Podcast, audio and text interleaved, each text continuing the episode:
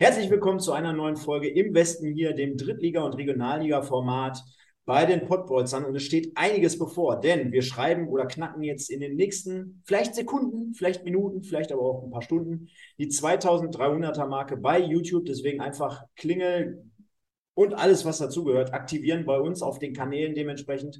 Und dann seid ihr live dabei und verpasst nichts weiteres. Also, diese eine Woche hat uns gut getan, obwohl ich gerade gelernt habe, es ist, ich, ich sah schon mal frischer aus. Äh, ja, sah ich mit Sicherheit auch äh, dazu, aber demnächst am Rande mehr. müssen wir jetzt, müssen wir heute Abend nicht ausdiskutieren.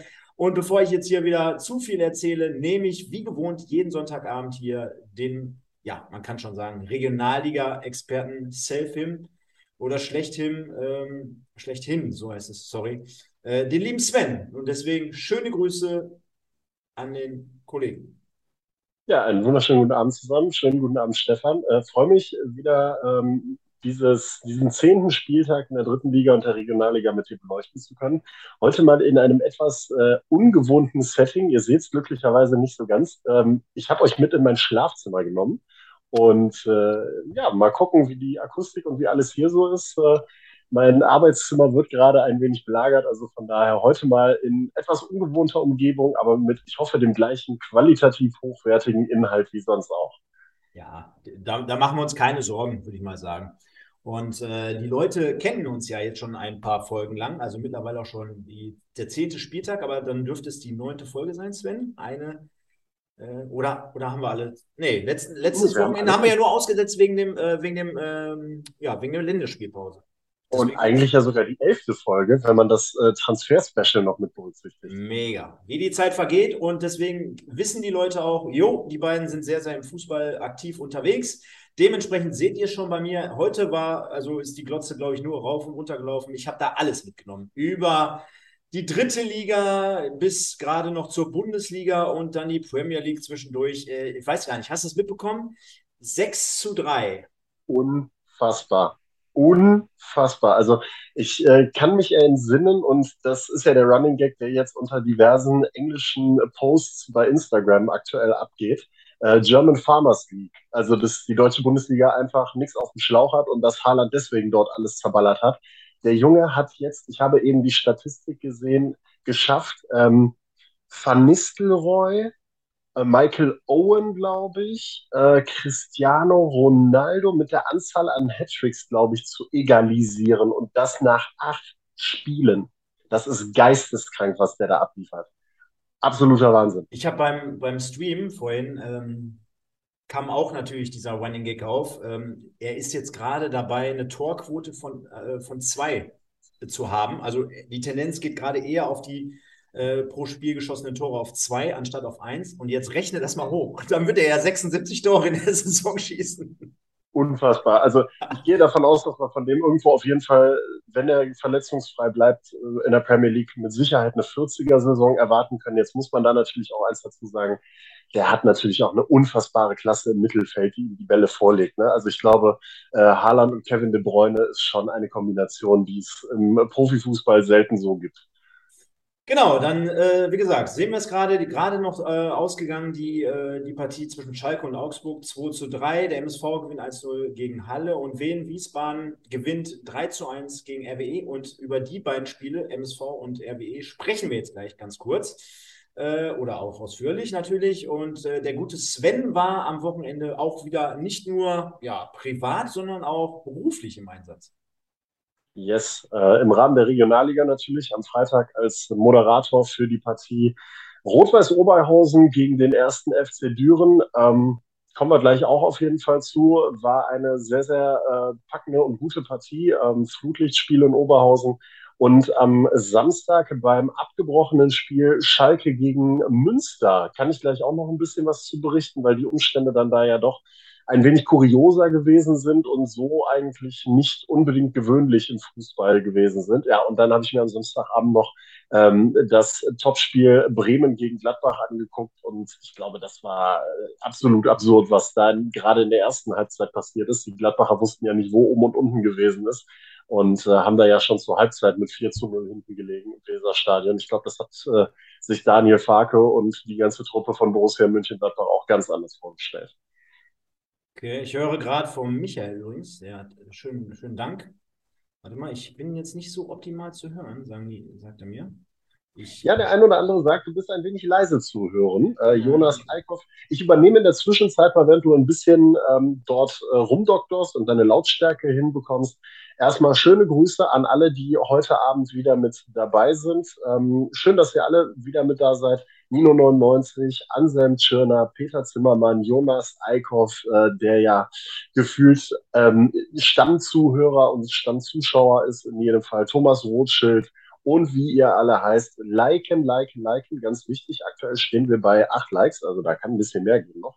Ähm, aber wir haben ja auch noch ein bisschen Zeit heute für diese Sendung und für dieses Format und können ja mal, nachdem wir jetzt beleuchtet haben, was wir gesehen haben, vielleicht schon mal, während Stefan da an seinem Ton rumdoktort, vielleicht kann er mal den nächsten Chart reinwerfen, denn ich vermute, das könnte der Investen des Tages sein. Ja. Tippe ich jetzt mal. Ja, da hast du recht und äh weiß nicht, vielleicht können die Leute mal sagen, ob es jetzt besser ist. Ähm, ist ja immer schwer, dann sich selber zuzuhören. Glaube, also ich verstehe dich gut. Ja, du verstehst mich gut, ich weiß. Aber ich sehe gerade, dass ich noch leise bin. Hm. Ansonsten schmeiße ich das einfach mal rein. Genau, schmeiß schon mal die Chart rein für den Investen des Tages, dann kann ich da schon mal ein wenig zu erläutern. Und du kannst mir ja mal hinterher sagen, ähm, wenn du etwas dazu zu ergänzen hast zu deiner Auswahl für die dritte Liga, während du am Ton rumdoktorst. Ähm, Stefan hat sich äh, in der dritten Liga naturgemäß für Marvin Baccalords entschieden, der den MSV ja mit seinem Kopfball gegen Halle auf die Siegerstraße gebracht hat und äh, einen großen Anteil am 1 zu 0 Sieg des MSV gehabt hat. Ist ja auch nicht sein erstes Saisontor. Die Essener werden äh, wissen, wovon ich rede. Hat ja im Derby gegen RWE, glaube ich, äh, ein Tor gemacht, noch Marvin Baccalords. Und äh, dann haben wir da noch Marco Pasalic mit dabei von den Amateuren von Borussia Dortmund. Auch er ein ganz, ganz wichtiger Treffer, hat den 1 zu 1 Ausgleich gegen 60 München im Heimspiel erzielt und hat dafür gesorgt, dass die Dortmunder ein wenig überraschend, muss man fast sagen, gegen 60 einen Punkt geholt haben gegen den Spitzenreiter. Und so gab es ja dann die große Chance, dass äh, die Tabellenführung in der dritten Liga wechselt, aber nichts da. Und ähm, ich würde dann schon mal kannst ja gleich ergänzen, wenn du möchtest. Zu deinen beiden Auserwählten würde ich einmal auf meine beiden Auserwählten aus der Regionalliga West gehen. Das sind nämlich ähm, in diesem Fall Anton Heinz und Sven Kaya. Und ich habe lange überlegt, ob ich noch jemand anderen mit reinnehme, beispielsweise Lars Lokotsch wieder von Fortuna Köln, der den Siegtreffer gegen Alemannia Aachen erzielt hat. Ähm, oder ob es irgendjemand ganz anderes wird. Aber ich muss ehrlich gesagt sagen, das, was die beiden da am Freitag auf den Rasen gezaubert haben. Kaya mit seiner Abschlussstärke, der ja jetzt mittlerweile die Regionalliga Westtorjäger-Tabelle wieder anführt und aus jeder Lage trifft. Und Anton Heinz mit seinem Zauberfuß, ein Tor, eine Vorlage. Also da war dann wirklich der Punkt erreicht, wo ich gesagt habe, absoluter Wahnsinn. Und äh, die Stimmen nach dem Spiel waren sehr, sehr interessant dazu. Da kommen wir aber gleich mal zu. Vielleicht noch eine Sache von Anton Heinz ich habe Sebastian May von, R, von RWO, den Sebastian May, ne? also müssen wir ja kurz äh, immer sagen, ähm, noch am Mikro gehabt, der mir gesagt hat, für mich war das nicht überraschend. Also Freistoß 20 Meter vom Tor, genau in den Knick, sagt er, im Training macht er 9 von 10 von denen. Also der hat da schon einiges drauf, der Junge. Könnte der Shootingstar werden in dieser Saison. Ich, ich glaube, ich konnte das Problem lösen. Und jetzt müssten die Leute mich auch besser hören. Ich sage aber nicht, woran es lag. okay. Ja, ja. Ähm, jetzt, jetzt kriegt wahrscheinlich der eine oder andere einen Hörsturz. Aber ich habe natürlich mitbekommen, was du so gesagt hast. Und äh, nicht nur, dass Pasalic äh, das äh, Tor erzielt hat für den BVB mit dem 1 zu 1. Ja, die haben ja immerhin als Amateure äh, den, den Punkt gegen den Tabellenführer 1860 äh, an diesem Spieltag geholt. Und dieses Tor erinnerte nicht nur an Arjen Robben, sondern es war genauso äh, gewollt und auch umgesetzt von ihm. Also müsst ihr euch mal anschauen. Über rechts kommt, äh, zieht äh, kurz noch an einem Gegenspieler vorbei mit links ins lange Eck. Der Kommentator äh, meinte ein sensationeller Treffer.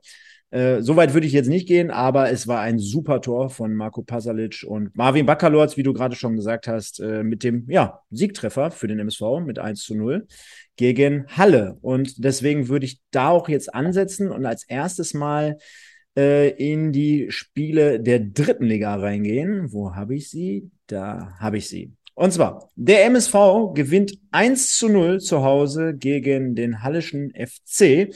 Und ich würde mal sagen, natürlich verweise ich jetzt gleich wieder auf 21.15 Uhr mit mir und dem Michael, wenn wir da natürlich eine ausführliche Review abhalten. Aber es war natürlich ein kompletter Arbeitssieg, wie man das schon vom Ergebnis her vielleicht vermuten könnte.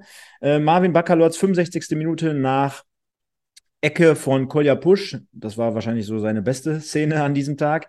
Äh, und Bakalorz mittlerweile äh, so der Alte, der Alte, wie ihr ihn vielleicht da draußen, liebe Leute, vielleicht auch äh, aus der Bundesliga oder aus der zweiten Liga kanntet. Äh, geht, ist ein Führungsspieler, hat die, hat die Binde gestern getragen aufgrund von Stoppelkamp, der auf der Bank zunächst Platz nahm.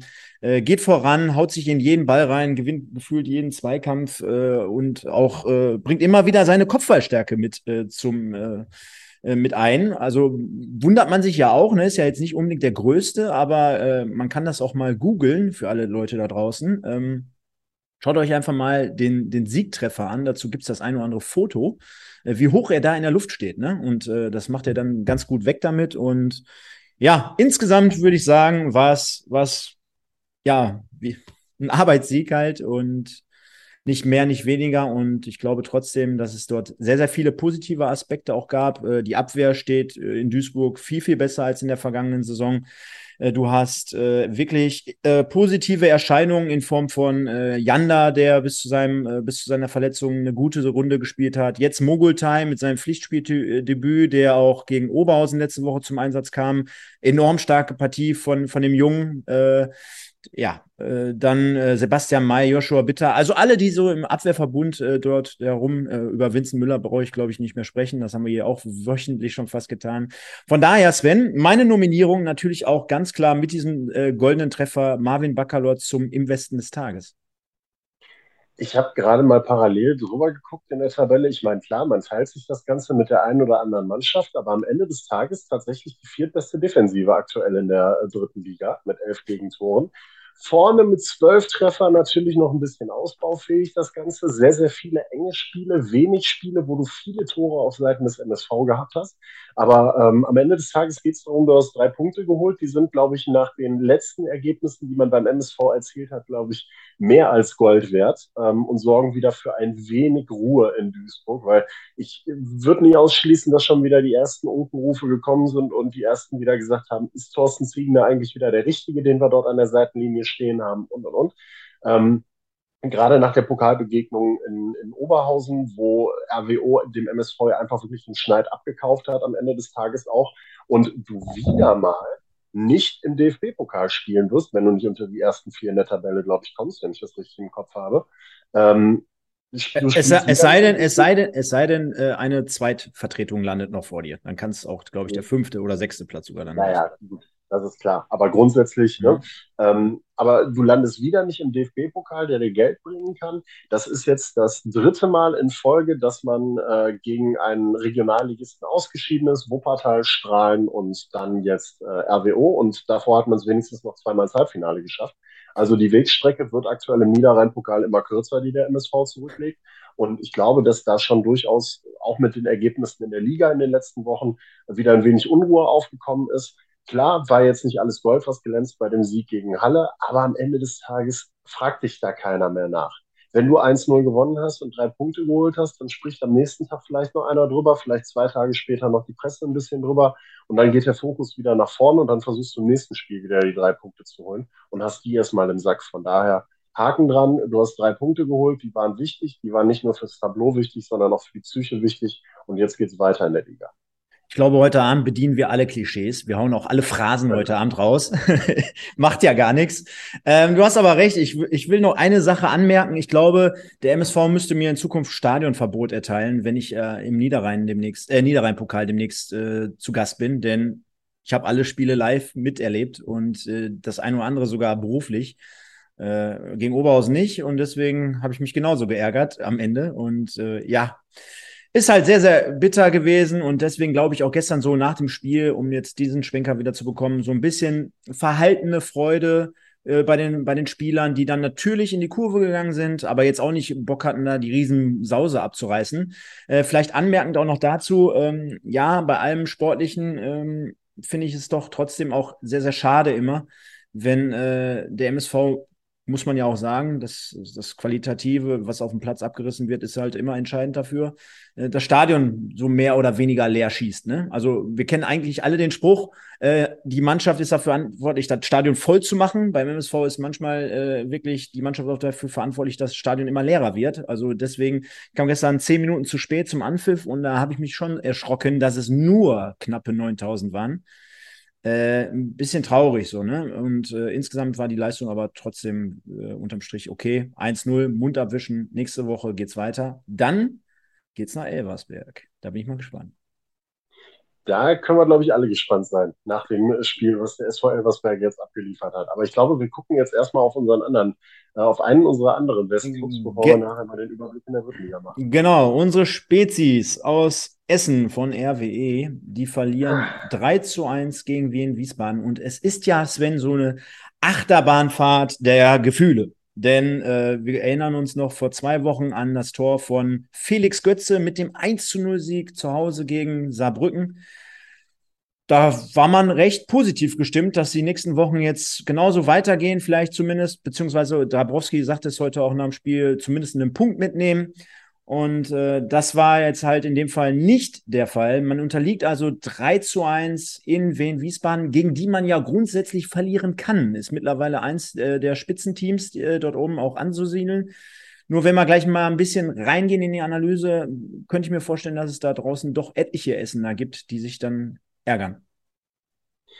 Es ist, ähm, also wie du es gerade sagst, Achterbahnfahrt der Gefühle beschreibt es, glaube ich, ganz gut. Dieser Dreier gegen Saarbrücken war ja, glaube ich, alles andere als erwartet. Ich kann mich daran erinnern, dass wir davor an dem Sonntag, es war, glaube ich, ein Montagsspiel, äh, an dem Sonntag ja auch darüber gesprochen haben, ähm, wie die Situation in RW äh, oder in Essen ist und äh, dass wir uns darüber auch Gedanken machen müssen, ob nicht dann dieser Trumpf gezogen wird, dass Dabrowski dann gehen muss, man diese zweiwöchige Phase nutzt, weil wir ja, keiner ist ja davon ausgegangen, dass du gegen Saarbrücken den Dreier holst.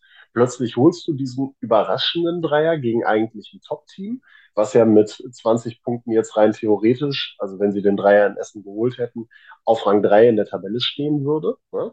Ähm, haben sie nicht getan, überraschenderweise. Felix Götze hat das vorgemacht sondern gehst du in eine, in eine zweiwöchige Pause, beziehungsweise gehst in die Pause, kommst nach zwei Wochen wieder, hast eigentlich eine recht breite Brust und kannst sagen, ey, cool, ähm, jetzt gehen wir da auch mit ein bisschen Selbstvertrauen, fahren wir nach, nach Wiesbaden und am Ende des Tages stehst du wieder mal auswärts mit leeren Händen da, hast auswärts, ich meine, gut, du hast sowieso nicht viele Punkte geholt bis dato in dieser Liga, du hast äh, neun Stück geholt, aber nur zwei davon auswärts. Und, so. und das ist halt auch, Dabrowski hat es heute, glaube ich, im Reviersport gesagt, ja, wir müssen auch halt auch irgendwann mal anfangen, auswärts zu punkten. Wobei, ähm, ja, durchaus, aber ich glaube, auswärts zu punkten ist vielleicht noch ein Hauch einfacher. Stichwort Bus hinten drin parken und dann halt einfach auch mal ein bisschen mauern und äh, defensiv agieren.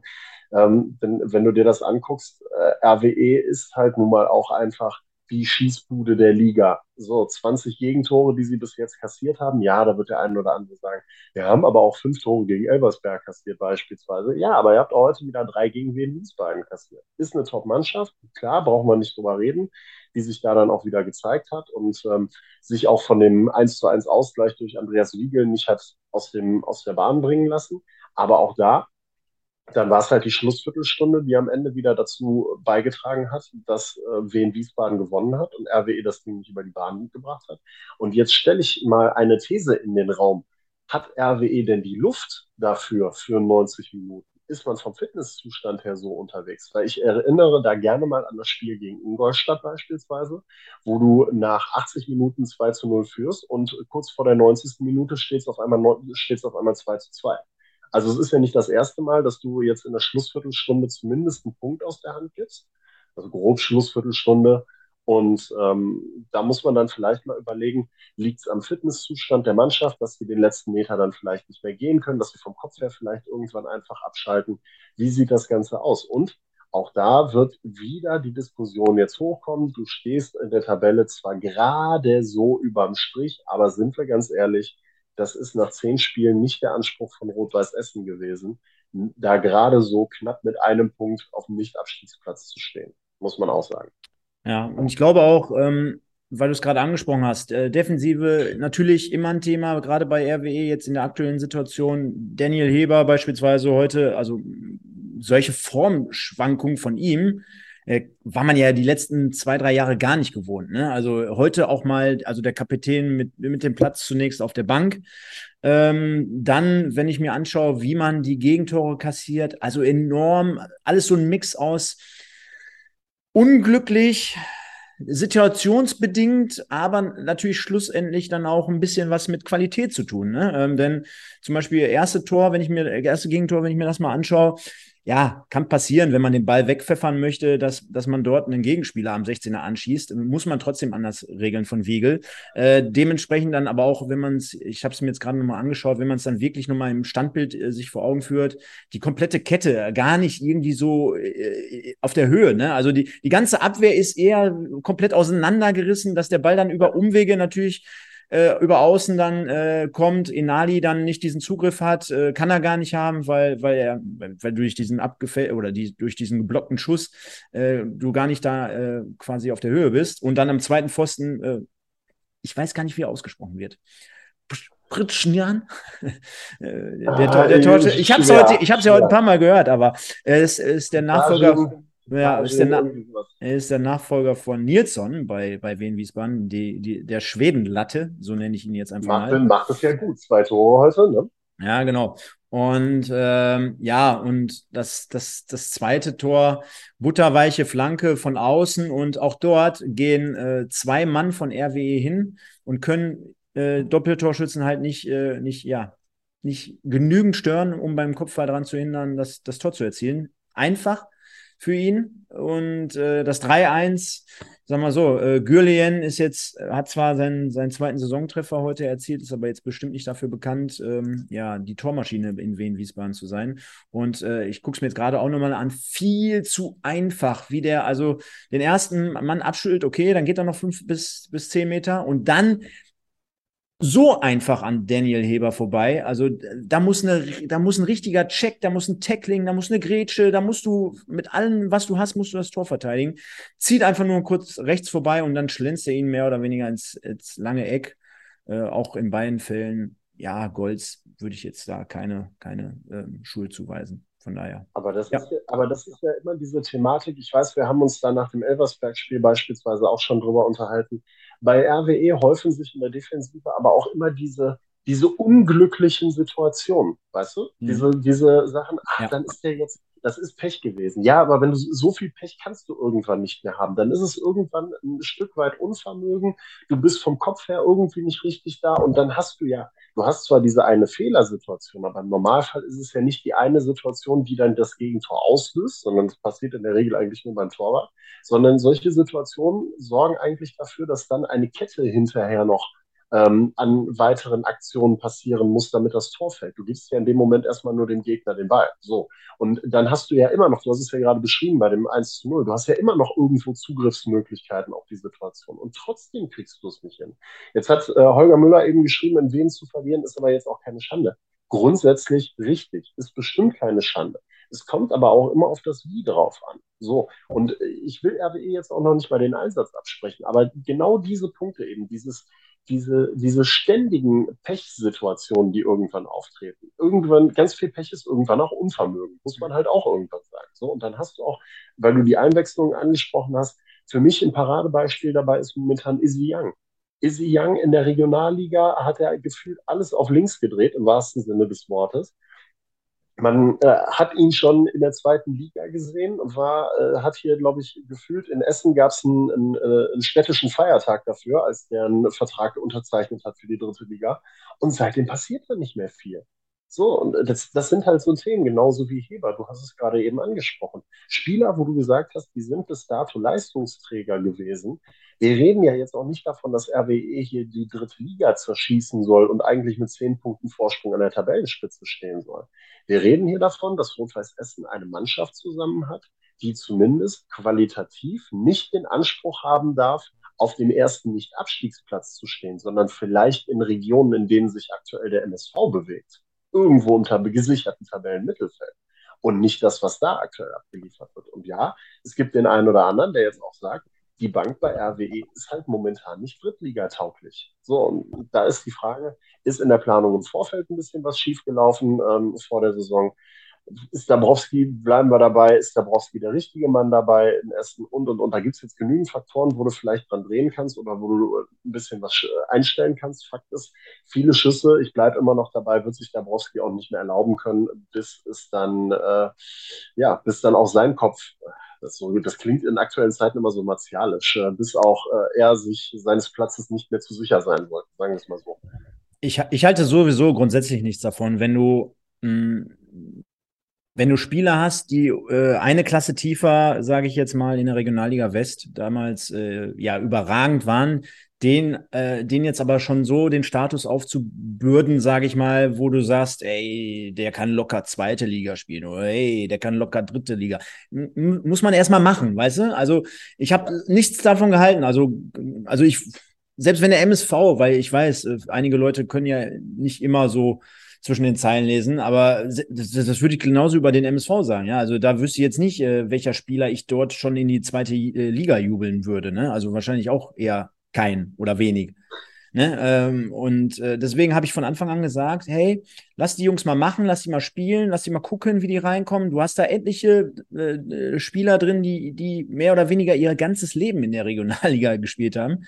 Ja, ähm, von daher ist das schon so ein Sprung. Und ich habe immer davor gewarnt, äh, ne, wir, wir haben noch nicht den tiefsten Winter, aber fahr mal nach Zwickau im November beispielsweise, ja. Fahr mal heute nach Wien-Wiesbaden vor einem leeren Stadion. Jetzt kannst du natürlich sagen, jetzt hast du deinen eigenen Support dabei. Klar, verstehe ich, ist trotzdem, fühlt sich komisch an, weißt du, in so einer, in so, einem, in so einer Wellblechhütte da in, in Wien-Wiesbaden ist es nicht unbedingt das schönste Stadion. Und dann hast du da auf der anderen Seite vielleicht äh, 2000 Wedner, äh, da geht dir jetzt nicht unbedingt als Spieler einer ab. Äh, das ist so das eine. Ähm, das, das andere, ähm, ähm, ja, hier, ich, der Effekt, und darüber haben wir ja auch gesprochen, ne? Ähm, ähm, durch, die neu, durch die neuen Spieler, äh, Götze, Wiege, gerade so in den ersten Partien, dass du da diesen, diesen, diese Rakete nochmal zünden konntest. Äh, ich glaube, das hat der Broski auch dann nochmal geholfen. Ähm, und ja, das ist ja natürlich dann jetzt nach solchen Partien dann wieder er, erloschen, sag ich mal, dieses Feuer. Und deswegen auch nochmal auf den Holger zurückkommt. Äh, das ist mir immer zu dünn. Ich meine, äh, gegen wen Wiesbaden kannst du verlieren. Aber Sven, wenn wir gleich auf die Tabelle schauen, äh, gegen den ersten 1860 kannst du verlieren. Dann kannst du gegen Elversberg mittlerweile, sagt Aui, da kannst du verlieren. Dann sagt ja. jeder, ey, mittlerweile, guck dir Oldenburg an, die sind mittlerweile Neunter, wo ich nie gedacht hätte, dass die überhaupt bis zum Ende der Saison 15 Punkte zusammenkriegen. Gegen, gegen Oldenburg sagt mittlerweile auch schon fast jeder Dritte, ja, die haben sich gefangen, gegen die kannst du ja auch mal verlieren. Und soll ich dir was sagen, selbst gegen so Mannschaften wie Aue, jetzt nach dem Trainer, Trainerwechsel, die ganz hinten drin stehen, äh, da kannst du ja eigentlich auch verlieren. Also in der dritten Liga gilt fast dasselbe wie in der Regionalliga. Da kannst du fast über, äh, einen Deckel drüber werfen, da kannst du auch sagen, kannst ja. gegen jeden verlieren, auswärts zumindest. Ich bin, ich, um da jetzt mal abschließend noch diese Kader-Thematik äh, mal zu beenden, ähm, ich mache das mal ganz kurz. Es hat schon seinen Grund, warum die Leute da spielen, wo sie spielen in der aktuellen Saison. Das muss man mal so sagen. Ne? Also äh, in der Regel geht ein Spieler, der von sich und von dem andere wissen, dass der deutliche Qualitäten hätte, die in Liga 2 auf jeden Fall funktionieren würden und wo er Stammspieler wäre, der geht nicht zu Rot-Weiß Essen. Also bei aller Liebe auch ein Felix Götze, auch ein Clemens Fandrich, an, an die Wiege, wie sie alle heißen. Ne? Das hat schon ihren Sinn und Zweck und auch eine Liga tiefer in der Regionalliga West. Andrew Wooten, Marco Stiepermann beispielsweise. Das hat alles schon seinen Grund, warum die Jungs da spielen, wo sie spielen. Und in der Regel hat das ja bestimmt auch was mit Geld zu tun, ganz klar, aber das hat auch damit zu tun, dass die anderen Vereine, die dann vielleicht aus einer Liga höher interessiert gewesen sind, nicht das konsequente Interesse verfolgt haben, diese Spieler zu verpflichten, sonst hätten sie es getan. Bin ich mir sehr, sehr sicher. Felix Götze in Rot-Weiß Essen Bettwäsche. Das habe ich mir gerade bei deinen Gedanken einfach mal so vorgestellt. Ja, äh, und deswegen komplettiert dieses Spiel auch diesen heutigen zehnten Spieltag und äh, Wien Wiesbaden gewinnt also 3 zu 1 gegen Rot-Weiß Essen. Unser äh, nächster Westclub, Viktoria Köln, unterliegt zu Hause, wie gerade angesprochen, dem VfB Oldenburg 1 zu 2, hätte ich nicht gedacht vor dem Spiel. Äh, Borussia Dortmund um Marco Pasalic äh, äh, nimmt im letzten Spiel im Signal Iduna Park, vorerst letzten Spiel, Mann, ey, Und dann kommt demnächst der MSV und dann müssen wir in den Stadion Rote Erde. Ist, aber könnte geiler, ich, ich bin noch nicht, ich weiß noch nicht ganz, ne? Ist vielleicht cooler, meinst du? Also, wie gesagt, Thema ist ja nicht Stadion Rote Erde, das wird ja umgebaut, sondern schön ins Stadion am Zoo in Wuppertal. Das Thema ist ja jetzt ja. fix. Drei Spiele sind es ja. Das heißt, ah. Victoria, Victoria Köln, mhm. ähm, SC Verl, glaube ich, und das MSV-Spiel finden in Wuppertal im Stadion am Zoo statt. Mensch, das hatte ich ja gar nicht mehr auf dem Radar. Stimmt. Und weißt du was? Da könnten wir ja beide mal zusammen hingehen, ne? Können wir durchaus mal machen, klar. Ist ja, ist ja, ist ja, ist ja fast dein Arbeitsplatz. Ja, ja, ich habe schon, also auch das ist so eine Geschichte. Heimspiele des WSV immer gerne und auswärts gucken wir mal, was so geht. Aber gehen genau. wir mal weiter durch. Dortmund 1-1 gegen 60, wie gesagt. Dann große Überraschung, zumindest in dieser Art und dieser Deutlichkeit. Äh, jetzt wird es vielleicht für einen Christian Neiter doch mal ein bisschen ungemütlicher, denn Mannheim hat natürlich andere Ambitionen, als 5 zu 0 in Osnabrück zu verlieren. Elversberg mit der Überraschung auch an diesem Spieltag 1-2 gegen Ferl, hätte ich auch nicht gedacht. Duisburg gewinnt 1-0 gegen Halle. Saarbrücken trennt sich von Freiburg 2, 2 zu 2. Es ist anscheinend das Lieblingsergebnis vom ersten FC Saarbrücken. Und Freiburg, ja, die setzen sich oben so langsam aber sicher fest. 1-1 in der Partie Bayreuth gegen Dresden, Aue 3-0 gegen Meppen und Sven. Es unterstreicht einfach eigentlich alles das, was ich gerade gesagt habe. Gegen die ja. kannst du verlieren, gegen die kannst du Punkt holen. Also wer hätte auch vor dem Spiel gedacht, dass Dresden 1-1 in Bayreuth spielt? Wahrscheinlich auch die wenigsten. Ähm, von daher folgendes Tabellenbild, äh, 1860 auf 1, Elversberg auf 2, also die Löwen holen sich die Tabellenspitze wieder zurück. Wien springt auf 3, Freiburg 4.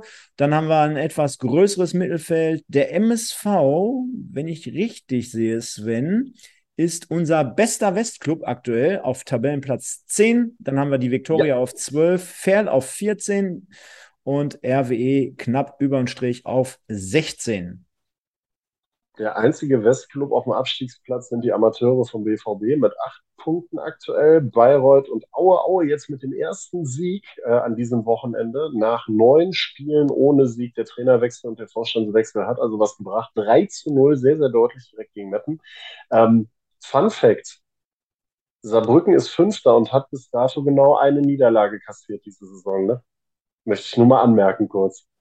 So viel zum Thema, es kann jeder jeden in dieser Liga schlagen. Also mhm. Saarbrücken bis zum Spiel gegen RWE im Prinzip keine Niederlage gehabt, klar, einige Unentschieden drin gehabt und ausgerechnet gegen RWE verlierst du dann das Spiel.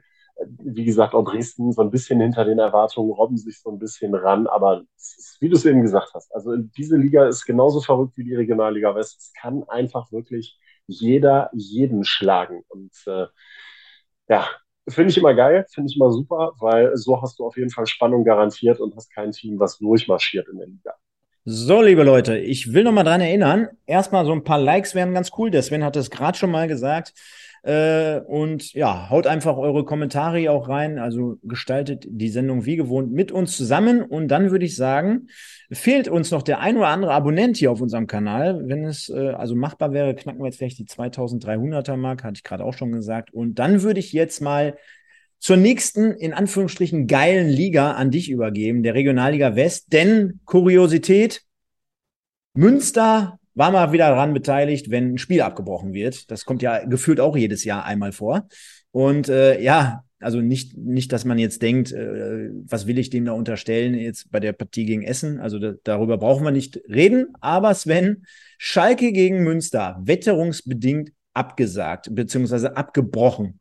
Ich habe da was gelesen von, von Sturmfluten und von äh, Kabel auf dem Rasen, die dann irgendwie herausgeragt sind, also mit Strom drauf und äh, Spieler fühlten sich nicht mehr sicher oder was weiß der Geier. Erklär uns doch mal, was da vorgefallen ist. Ja, also ähm, auch eine Situation, die ich so noch nicht erlebt habe. Im äh, umgebauten Parkstadion hat das Ganze ja stattgefunden. Und ähm, dort, das ist vielleicht mal zur Erklärung für alle, die noch nicht da gewesen sind. Ich weiß nicht, der ein oder andere wird sich an das alte Parkstadion und an die Kurve damals noch erinnern, die es dort unter anderem gab. Und in Teilen dieser Kurve befand sich halt oder befinden sich halt die Stehplätze ähm, für die Zuschauer. So komplett nicht überdacht, kein äh, Schutz in irgendeiner Form oder ähnliches. Die Arena auf Schalke und die Trainingsplätze sind mit einem sogenannten Gewitterwarnsystem ausgerüstet. So. oberhalb von dieser Kurve ist eine wunderschöne kleine Kabine mit einem Aufenthaltsraum und dem äh, Platz für den Kommentator, der nämlich keinen Blick aufs Spielfeld hat und bei Wind und Wetter natürlich nicht draußen sitzen soll. Und ähm, dann hast du die Möglichkeit, sitzt in dieser Kabine, kommentierst das Spiel und rechts über dir in der Ecke hängt ein Bildschirm. Das ist das wunderbare Gewitterinformationssystem und das zeigt dir an, wo und wie sich die Wetterzellen in der Region ver verändern.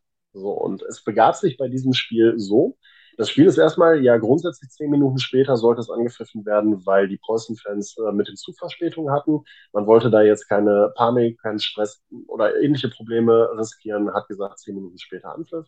Und dann kam die erste Gewitterzelle in die Region. Und dieses Warnsystem schlägt aus, wenn innerhalb äh, eines Umkreises von zehn Kilometern ein Blitzeinschlag registriert wird. Dieses Warnsystem gibt es, glaube ich, in der kompletten Regionalliga und dritten Liga mindestens mal nicht. Das gibt es nur bei Schalke, habe ich das Gefühl. Und dann wird dieser Bildschirm rot. Ähm, auf der Anlage am Spielfeldrand gibt es ein akustisches Sirenensignal und ein optisches rotes Signal, was dem Schiedsrichter sofort signalisiert, nee, hier passiert gar nichts. Und diese Warnung wird dann erstmal für 20 Minuten aufrechterhalten. Das hieß also, das war auch kurz vor Spielbeginn, das Spiel soll, ist dann erst, ich glaube, um 20 nach 2 angepfiffen worden, 20 nach 2, kurz vor halb 3 ist es angepfiffen worden und teilweise halt wirklich unter Starkregen. Also da, das war nicht mehr feierlich, was da an Regen runterkam bei der Partie. Ähm, und dann war es so, dass ähm, Schalke irgendwann, spielerisch erkläre ich gleich einmal ganz kurz, ähm, ja in Führung gegangen war und nach 26 Minuten dieses Gewitterwarnsystem erneut ausgeschlagen hat und wieder einen Blitzeinschlag in der Nähe registriert hat und der Schiedsrichter dann sich beraten hat, sich die Infos eingeholt hat, nachdem er die Mannschaften äh, des Feldes verwiesen hat und ähm, auch die Zuschauer das Stadion verlassen mussten. Das ist in dem Zuge dann immer ganz, ganz wichtig. Sobald die Anlage ausschlägt, müssen alle Zuschauer das äh, Stadion verlassen. Ähm, ja, hat der Schiedsrichter dann halt nach Rücksprache mit allen Beteiligten entschieden, dass es nicht sicher genug ist, dieses Spiel wieder anzupfeifen ähm, und hat deswegen das Spiel abgebrochen. Äh, Plot-Twist der ganzen Geschichte ist, das Spiel wird wieder bei Null gestartet. Das heißt, das Spiel wird nicht ab der 26. Minute beim Spielstand von 1 zu 0 weitergeführt, sondern nach den Regularien des Fußballverbandes wird dieses Spiel bei 0 zu 0 und der 0. Minute wieder neu gestartet und komplett neu gestartet. Das einmal dazu. Also wie gesagt, sehr, sehr kuriose Bedingungen, die ich so auch noch nicht erlebt habe. Ähm, und wenn man dann das Ganze weiterspinnt, wir haben dann hinterher noch abgebaut, gemacht und getan und waren locker noch eine Stunde im Stadion beschäftigt. Da gab es noch einmal einen Regenguss und danach passierte nichts mehr. Also man hätte, wenn man das gewusst hätte, das Spiel wahrscheinlich auch durchgezogen und zu Ende geführt. Und ich glaube, Schalke hätte ganz gute Chancen gehabt, das Ding zu gewinnen. Aber am Ende des Tages ähm, geht die Sicherheit aller Beteiligten natürlich vor und du weißt natürlich nie, wie das Ganze dann ausgehen wird. Deswegen, bevor man unnötiges Risiko eingeht, dann lieber so rum und das Spiel dann einmal neu ansetzen. Ja, ich glaube, dazu kann man auch nicht mehr sagen, weil so ausführlich habe ich es jetzt auch noch nirgendwo nachlesen können. Ist immer super, wenn da jemand so gut informiert ist, so nah dran ist. Viele Leute haben jetzt auch hier gerade im Hintergrund nochmal gefragt. Also von daher ähm, sehr, sehr gute Aufklärung. Was glaubst du, äh, wie wird es jetzt gewertet und wie geht es jetzt aus? Wann wird es nachgeholt? Was gibt's da? Was kannst du uns schon er erzählen? Also Spiel, Spielstand, ich mache einmal kurz auch ein Review auf die 26 Minuten, die wir gesehen haben. Ähm, Spiel war ja so, dass Münster zwar besser in der Partie drin war, spielerisch ein bisschen mehr Anteile hatte, aber jetzt nicht so gewirkt hätte, als ob sie die Schalker überrennen. Also du hast nichts von dem klaren Spitzenreiter gesehen. Waren fußballerisch besser. Tech Club immer mal wieder in Ansätzen gut mit dabei, auch die ein oder andere ordentliche Torschance. Aber was ich echt sagen muss, wenn die Schalker mal anziehen und wenn die mal Fußball spielen, holla die Waldfee. Also das sieht schon richtig stark aus. So auch das 1 zu 0 von Andreas Ivan, der super über die linke Seite rauskombiniert, dann aus 17 Metern links unten abschließt. Also ein richtig tolles Tor, auch von der Vorarbeit her. Ähm, ob die verdient gew gewesen ist, die Führung lassen wir mal dahingestellt, aber sie war so und ich glaube, Schalke hätte gute Chancen gehabt, das Ding zu gewinnen. Ich habe es gerade eben gesagt, also das Spiel gilt als abgebrochen und weil in der 26. Minute abgebrochen und wie war das noch, was habe ich nachgelesen, weil beide Teams nichts für diesen Spielabbruch konnten, also keine Seite diesen Spielabbruch provoziert hat, wird dieses Spiel einmal komplett annulliert und wird nachgeholt und ab der nullten Minute bei 0 zu 0 gestartet. Also da hat keiner mehr irgendeinen Vorteil. Selbst mhm. der, den sich Schalke nach 26 Minuten erarbeitet hat, nicht.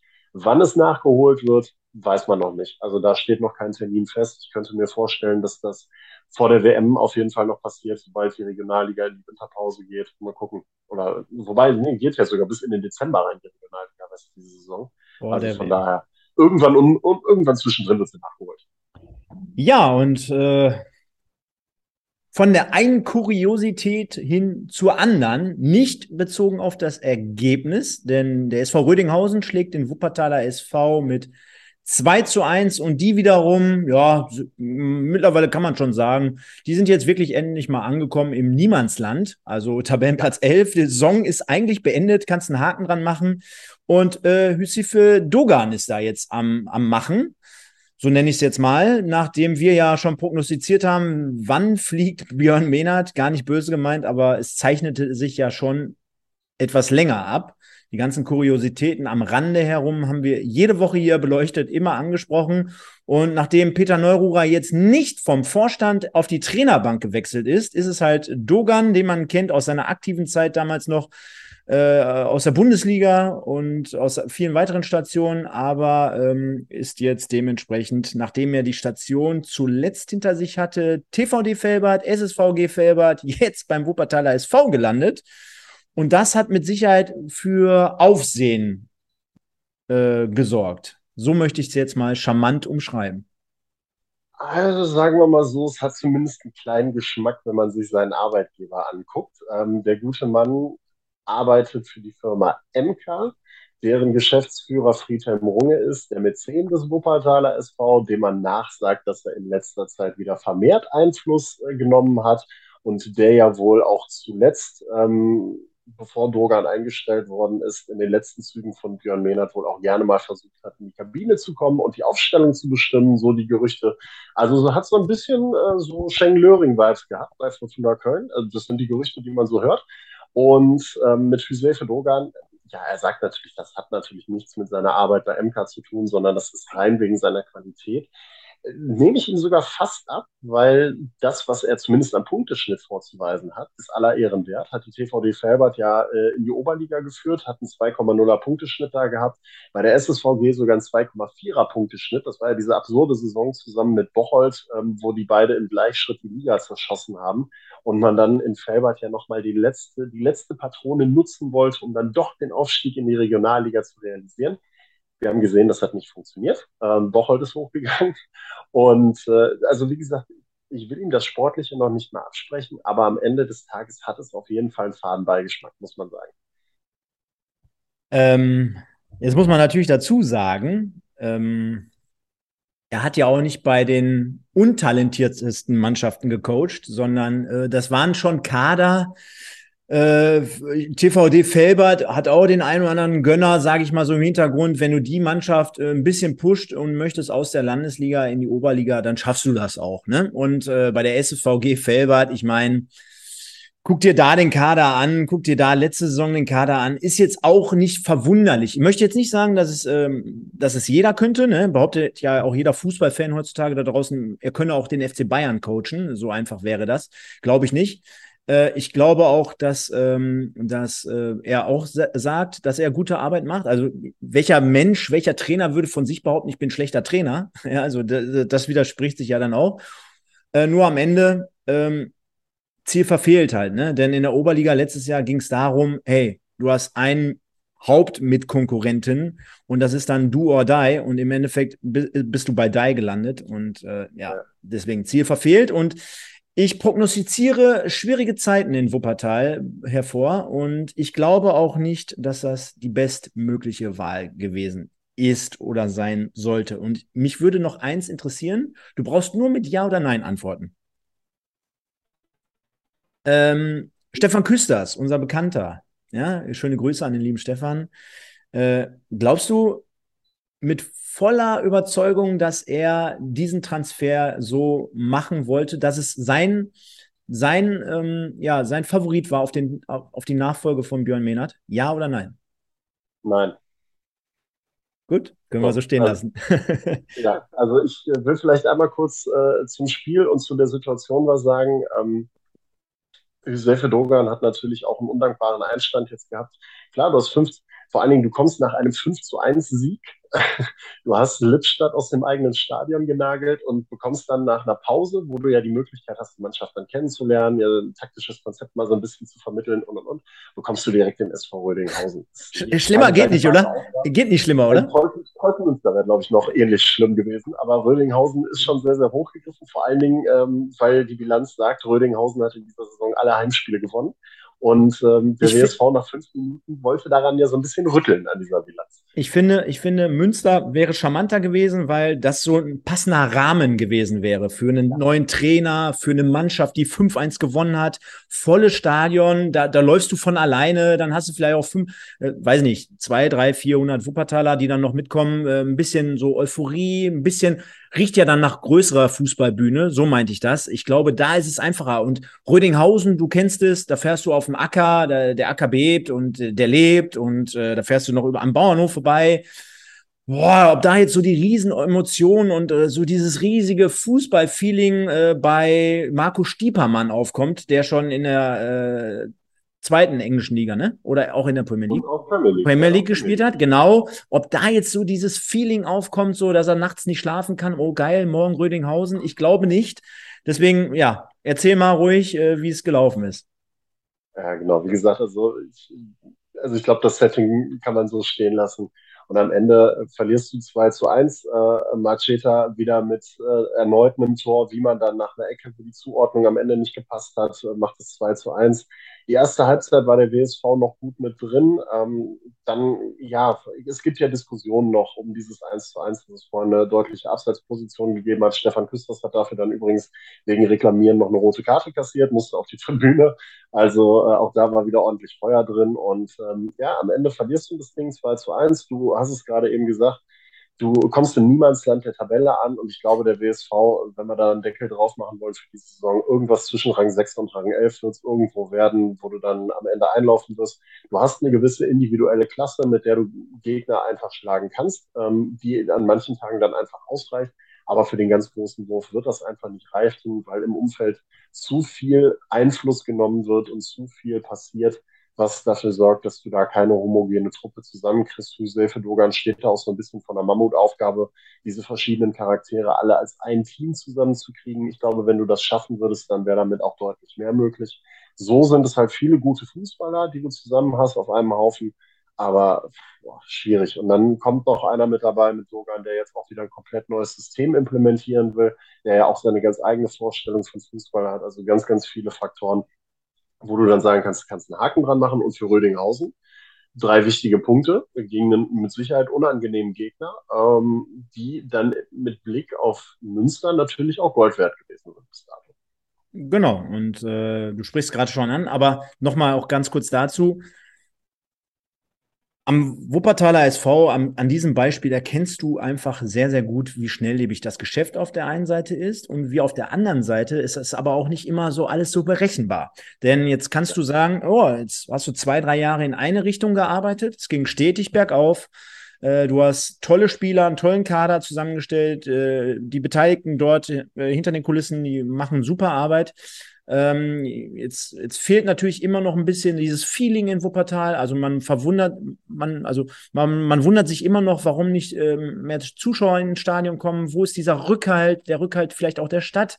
Also das ist mit Sicherheit ein sehr, sehr langwieriger Prozess. Äh, umso kontraproduktiver ist es, wenn es jetzt wieder solche, in Anführungsstrichen, etwas schlechteren Zeiten gibt. Also das ist mit Sicherheit dann nicht gerade toll, was dann drumherum passiert. Und auf der anderen Seite, ja, die Rechnung geht halt nicht so einfach auf. Essen jetzt raus aus der Liga, du ziehst auf, äh, letztes Jahr bist du Platz drei geworden, dann ist automatisch jetzt äh, die Saison zwei oder eins angesagt. Nee, die anderen, die, die machen auch gute Arbeit und äh, spielen auch einen guten Ball. Ne? Und von daher ist das nicht einmal alles so, wie es sich liest. Und äh, wenn wir aber trotzdem jetzt nochmal auf die Ergebnisse schauen, ich weiß, du willst noch dazu eben was sagen, dann, dann mach es jetzt.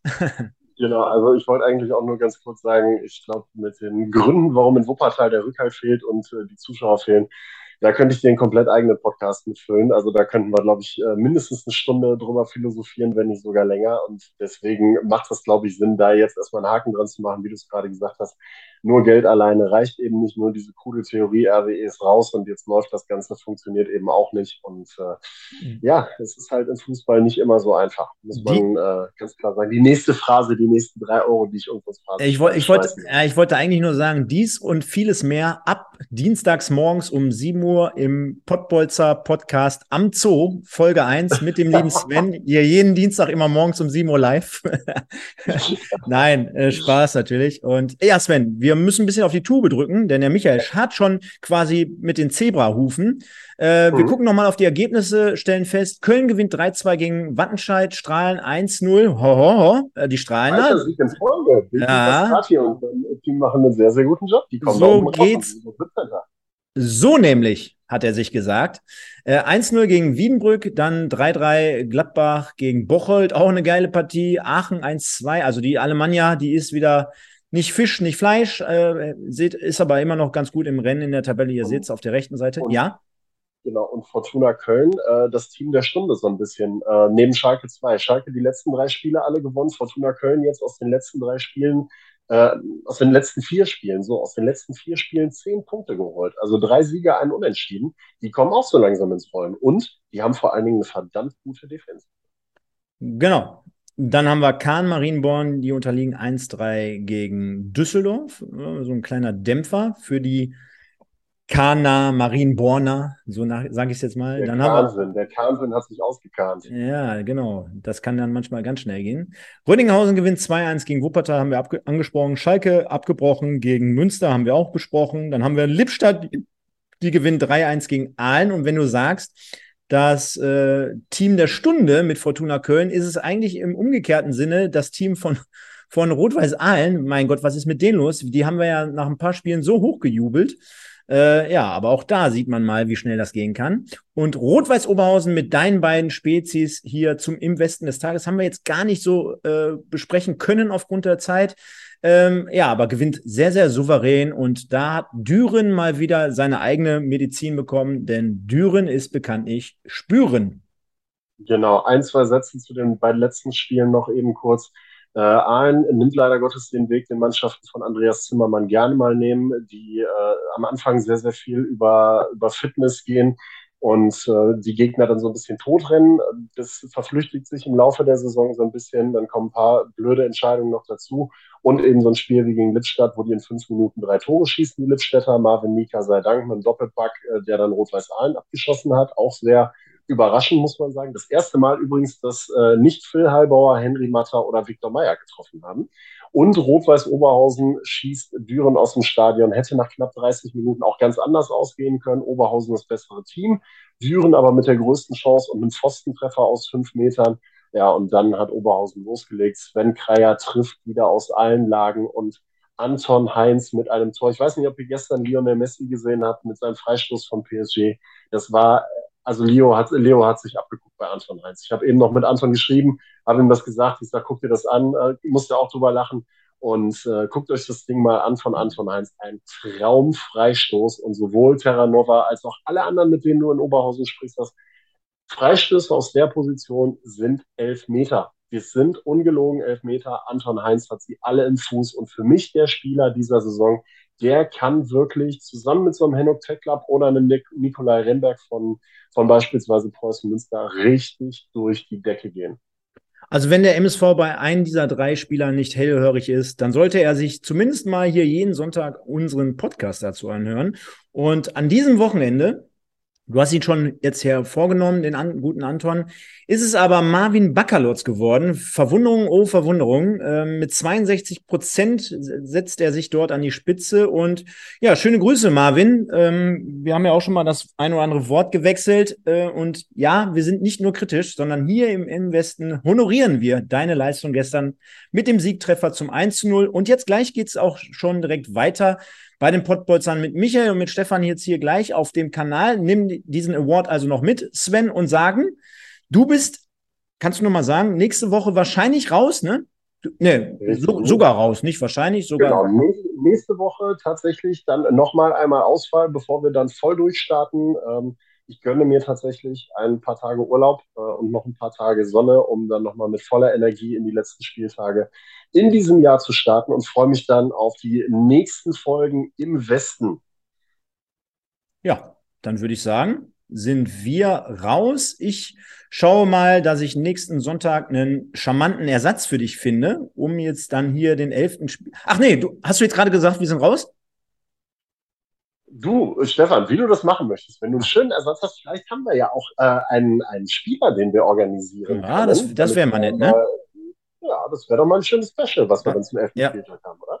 Genau. Dazu aber dann mehr nächste Woche ab circa 20, 2015. Ihr kennt das Spiel. Von daher, liebe Leute, war wie immer ein Fest. Ich bedanke mich beim guten Sven. Wir sehen uns gleich im nächsten Stream und dann kommt gut durch die Woche. Ciao, ciao. Bis nächste Woche.